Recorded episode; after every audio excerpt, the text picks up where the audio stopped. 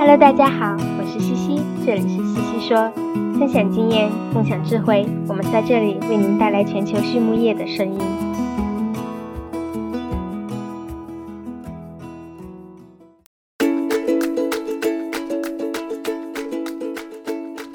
感谢西西说的合作伙伴们，APC 血浆蛋白全球领导者，帮助动物茁壮成长；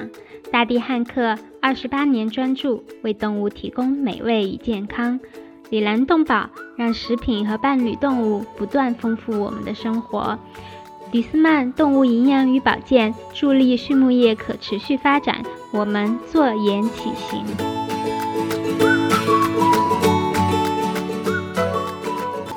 APC 血浆蛋白提高免疫力，帮助动物茁壮成长。在过去的四十年中，APC 的血浆已帮助超过一百亿头猪茁壮成长。事实证明，APC 的血浆有助于增加猪群的健康和免疫力，并为我们的客户增加利润。APC 的血浆在无非洲猪瘟的国家或地区生产，并进口到中国，有猪和牛两种来源。作为血浆产品全球领导者。APC 致力于为您提供安全有效的可靠产品。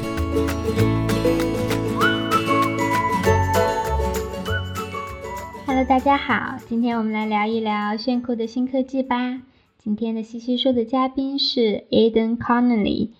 可能很多国内的同行都已经认识他啦。他以前是美国奥特奇公司的首席创新官，后来呢自己出来做了自己的创业公司。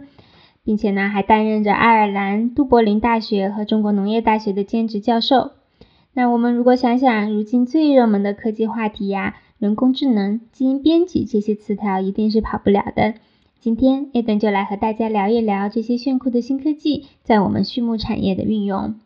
那么首先，艾登是怎么进入行业的呢？艾登说啊，他是爱尔兰人，那在爱尔兰念完 MBA 之后，就加入了奥特奇公司。大家如果知道奥特奇公司的呃创业史啊，奥特奇公司的 founder 其实就是爱尔兰人。那么话说他加入那年，奥特奇的年收益还只有二千四百万美元，到了二十三年之后，就已经飞快的增长到了二十四亿美元。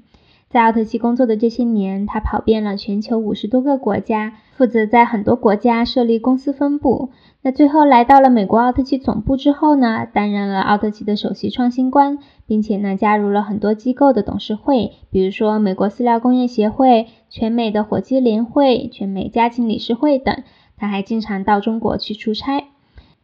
在二零一八年的时候，Eden 离开了奥特奇，开创了自己的公司，叫做 AgriTech Capital，并在之后呢，成为了初创公司 Kinthus 的 CEO。这家公司呢，是专门为大型奶牛场提供人工智能和面部识别技术的。好，进入正题，那 Eden 认为有哪些新科技，晃眼一看我们可能觉得很遥远，但其实已经在畜牧生产上开始运用了呢？艾登说啊，我认为主要有三个方面。第一个方面是数字科技，这个就包括了很多更具体的科技，比如他认为有八大基于硬件基础的数字科技，包括了 3D 打印、机器人、传感器技术、人工智能技术、增强现实技术、虚拟实境技术，也就是我们说的 VR，以及区块链等。那么，如果要再说一个呢？他认为物联网，也就是 Internet of Things，可以算是第九大技术。那么，整个这个数字科技的板块呀，在农业上已经开始运用，并且未来可期。第二个方面是基因编辑技术，也就是大家熟悉的 CRISPR 技术。那么，这个技术呢，和转基因技术是不一样的，它并没有在基因里引入新的东西。叶登说啊，他相信 CRISPR 可以安全的帮助大家获得更多的食物，并且呢，在行业面临非洲猪瘟的挑战的时候，叶登说他知道至少有八家公司都在尝试运用基因编辑技术来解决这个问题，所以在动物疾病方面的应用也是非常有前景。那么第三个大的方向呢，是营养基因组学，也就是营养如何影响基因表达。那么这一块呢，在动物的疾病、肉质、育种等等板块都已经有很多的研究了。那下一个问题，在这些数字技术中有哪些已经在猪上或者动物上运用了呢？艾登说啊，其实已经有很多了。第一个，传感器技术，这个在环境管理系统中的运用已经非常的广泛了。比如说，用来保护小猪，防止母猪挤压小猪，或者是用来检测猪舍里面的氨气、二氧化碳、温度等等指标。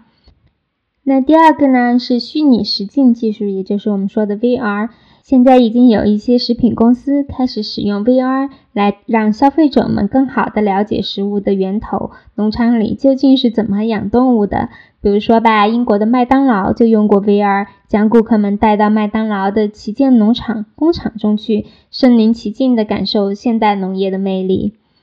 第三点是增强现实技术，也就是大家说的 AR。那么兽医们呢，已经开始通过 AR 来更好的学习和诊断动物的健康状态。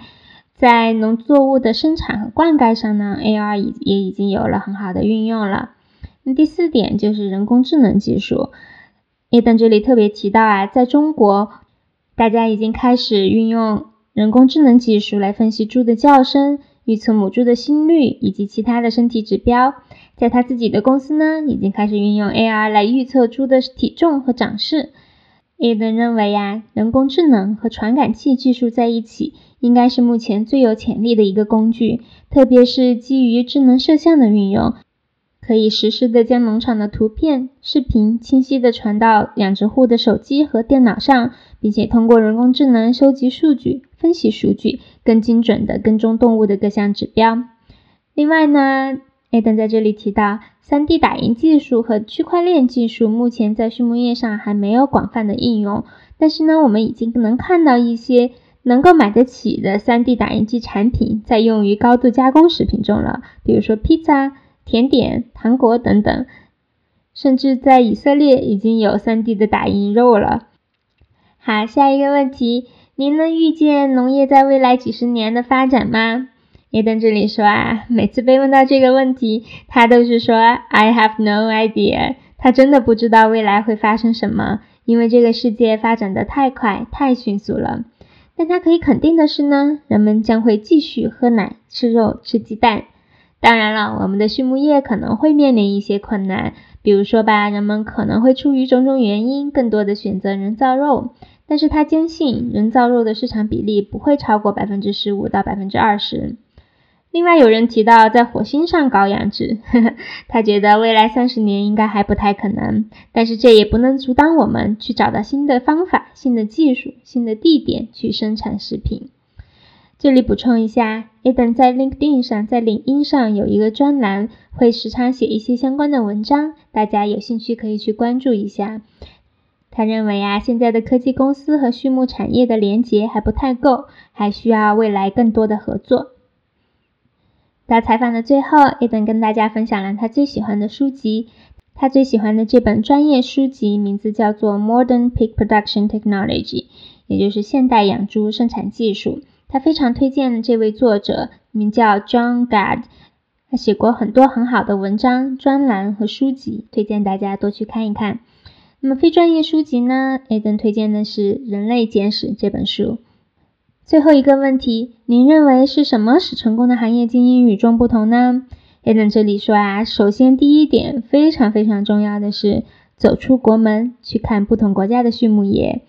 他说他常常在美国跟一些农户聊天的时候，很多人会说为什么呢？我已经在美国了呀，美国的农业已经非常发达了呀。但是 Eden 说啊，如果你去看一看智利那低于百分之零点五的死逃率。去看一看中国这几年先进的农场，去看一看俄罗斯最近十五年在生产力上的进步，你能学到很多很多的东西。而且走到每个国家，要去观察当地的食品店、商场、农贸市场、有机市场，去了解不同国家的食品供应链。说到这里，也能说，其实最重要的一点就是，当你从大学毕业的时候，其实不是你学习的结束，你永远都不能停止学习的脚步。在你三十岁、四十岁、五十岁，甚至六十岁了，你还是要继续的学习，要有终身学习的心态。好，今天的西西说就到这里，谢谢大家，我们下期再见。